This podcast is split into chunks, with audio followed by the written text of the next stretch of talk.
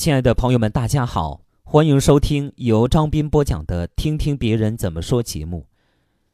这期节目跟大家分享发表在微信公众号《人民日报》上的一篇文章，题目是《被嘲笑过的梦想总有一天会让你闪闪发光》，作者是彭敏。一九七八年，有个男孩参加高考，英语只考了三十三分，总分也惨不忍睹。他的目标院校叫做常熟师专，从当时的情况看，似乎相当的遥不可及。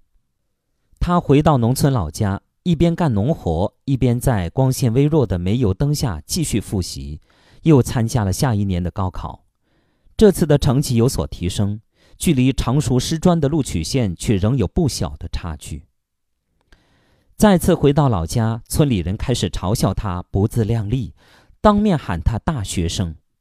同龄的孩子都已经开始干农活，为父母分忧，而他却像个废人一样，整天只知道读书。在县里的培训班苦读了一年之后，男孩第三次挑战高考，乡亲们取笑的声音犹在耳边回荡，一张北京大学的录取通知书翩然而至。男孩以总分三百八十七分、英语九十五分的成绩被录取到了北京大学西语系。他的农村口音和哑巴英语在未名湖畔受尽了同学的嘲笑和心爱女孩的冷眼，但他却在毕业多年后创办了一所英语培训学校，名字叫做新东方。这个男孩的名字，你一定已经猜到了，他就是俞敏洪。也许你要说，这样的故事离我们太过遥远，根本不像是会发生在我们身边。那么，下面这个故事则来自我的一个朋友，我完整的见证了他命运翻转的过程。她是一位三十八岁的农村妇女，居住在湖北荆门石牌镇横店村。高中毕业后赋闲在家已经多年，她每天读书、上网、写诗。一应的农活和生计全靠父母操持，就连洗衣服这么简单的事，对他来说也是难如登天。因为出生时倒产，脑缺氧而造成脑瘫，他的一举一动都显得姿势怪异且有心无力，包括写诗这件事，也需要用最大的力气保持身体平衡，用最大的力气。左手压右腕，才能艰难写出一个字。他从没受过系统的文学训练，甚至认识的字都有限。但自从2003年开始，写诗已经成为他的生活重心和精神支撑。乡邻们并不能理解这个整天钻在纸堆里的农妇，网上的诗人们也高高在上的俯视并嘲笑着他从灵魂深处掏出来的那些文字。这一切都不影响他以每年数百首的速度疯狂写诗。终于，二零一四年的一天，他的诗登上了全国最权威的诗歌杂志《诗刊》的重点栏目。两个月后，又以《摇摇晃晃的人间》一位脑瘫患者的诗为名，在诗刊社微信平台上风靡一时，火遍全国。大批媒体蜂拥而来。在那一个月时间里，他的名字传遍大江南北，还传到了大洋彼岸。许多专业的诗人和批评家都对他的诗给予了高度的评价。一位美国的大学教授甚至把他和美国历史上一位极其重要的女诗人相提并论。这个农妇的名字叫余秀华。我们的时代盛产励志故事。他们总是显得面目雷同，总有一个平淡的开头和传奇的结尾，总有一个一开始被嘲笑，最后闪闪发光的梦想。我也曾和你一样，对这样的故事不以为然，不肯相信它会发生在现实生活里，不肯相信它会发生在我们自己身上。其实，我们每个人都曾爱做梦。但绝大多数人输在醒得太早。我们常常在心里先就认定了自己不可能做成某些事，于是明智的选择了激流勇退，转战到另外一个似乎更加切实可行的目标。而其实，很多看似不可能的事情，都是由普通人一步步做出来的。所谓才华，不过是长久的努力；所谓才华撑不起梦想，不过是坚持的时间太短。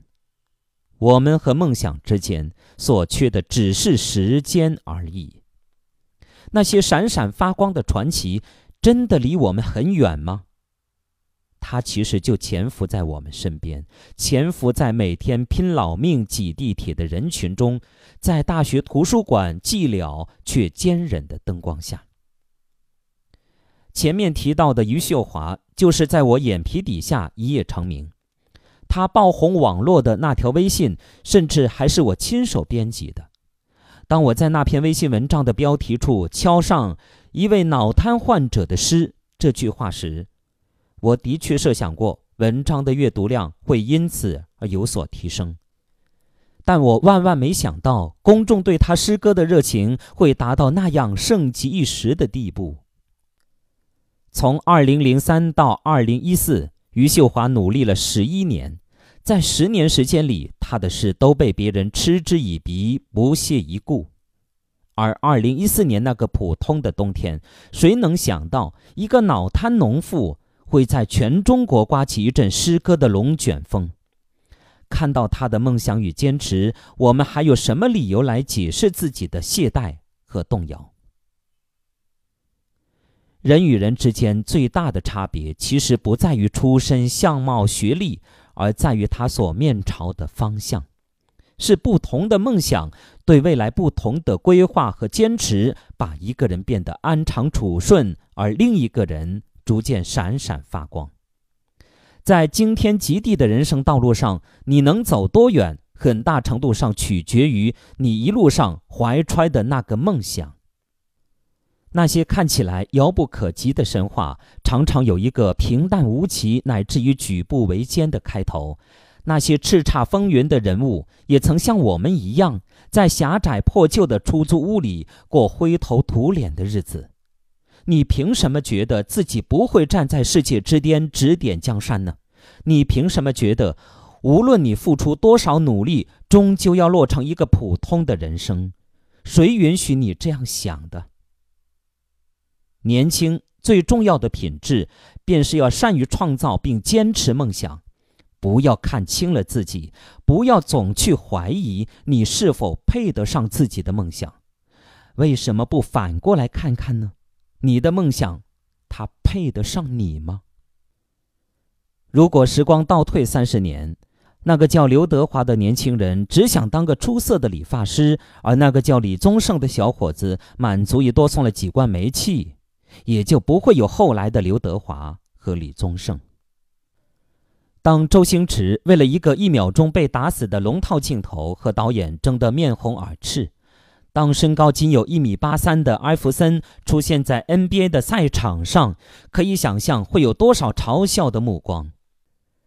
事到如今，这些目光的主人们又在哪里呢？其实，一个有梦想的人。一定不会去嘲笑另一个人的梦想，只有碌碌无为的人才会害怕别人因梦想脱颖而出，被梦想带离他们平庸的行列。嘲笑的背后，其实暗含着恐惧。在这世上，那么多人驽马练战斗，那么多人鼠目寸光，而你，是否下定决心和他们一样？或者你敢不敢为自己的人生戏剧写下天马行空的大纲？年轻那么短暂，那么迷茫。如果你不能给自己一张耀眼的文凭，一段荡气回肠的爱情，那么你还可以给自己一个九成九会遭到嘲笑的梦想，因为总有一天，它会让你闪闪发光。好，亲爱的朋友们，感谢大家收听由张斌播讲的《听听别人怎么说》节目。刚才与您分享的是一篇发表在《人民日报》上的文章，题目是《被嘲笑过的梦想总有一天会让你闪闪发光》，作者是彭敏。感谢大家的收听。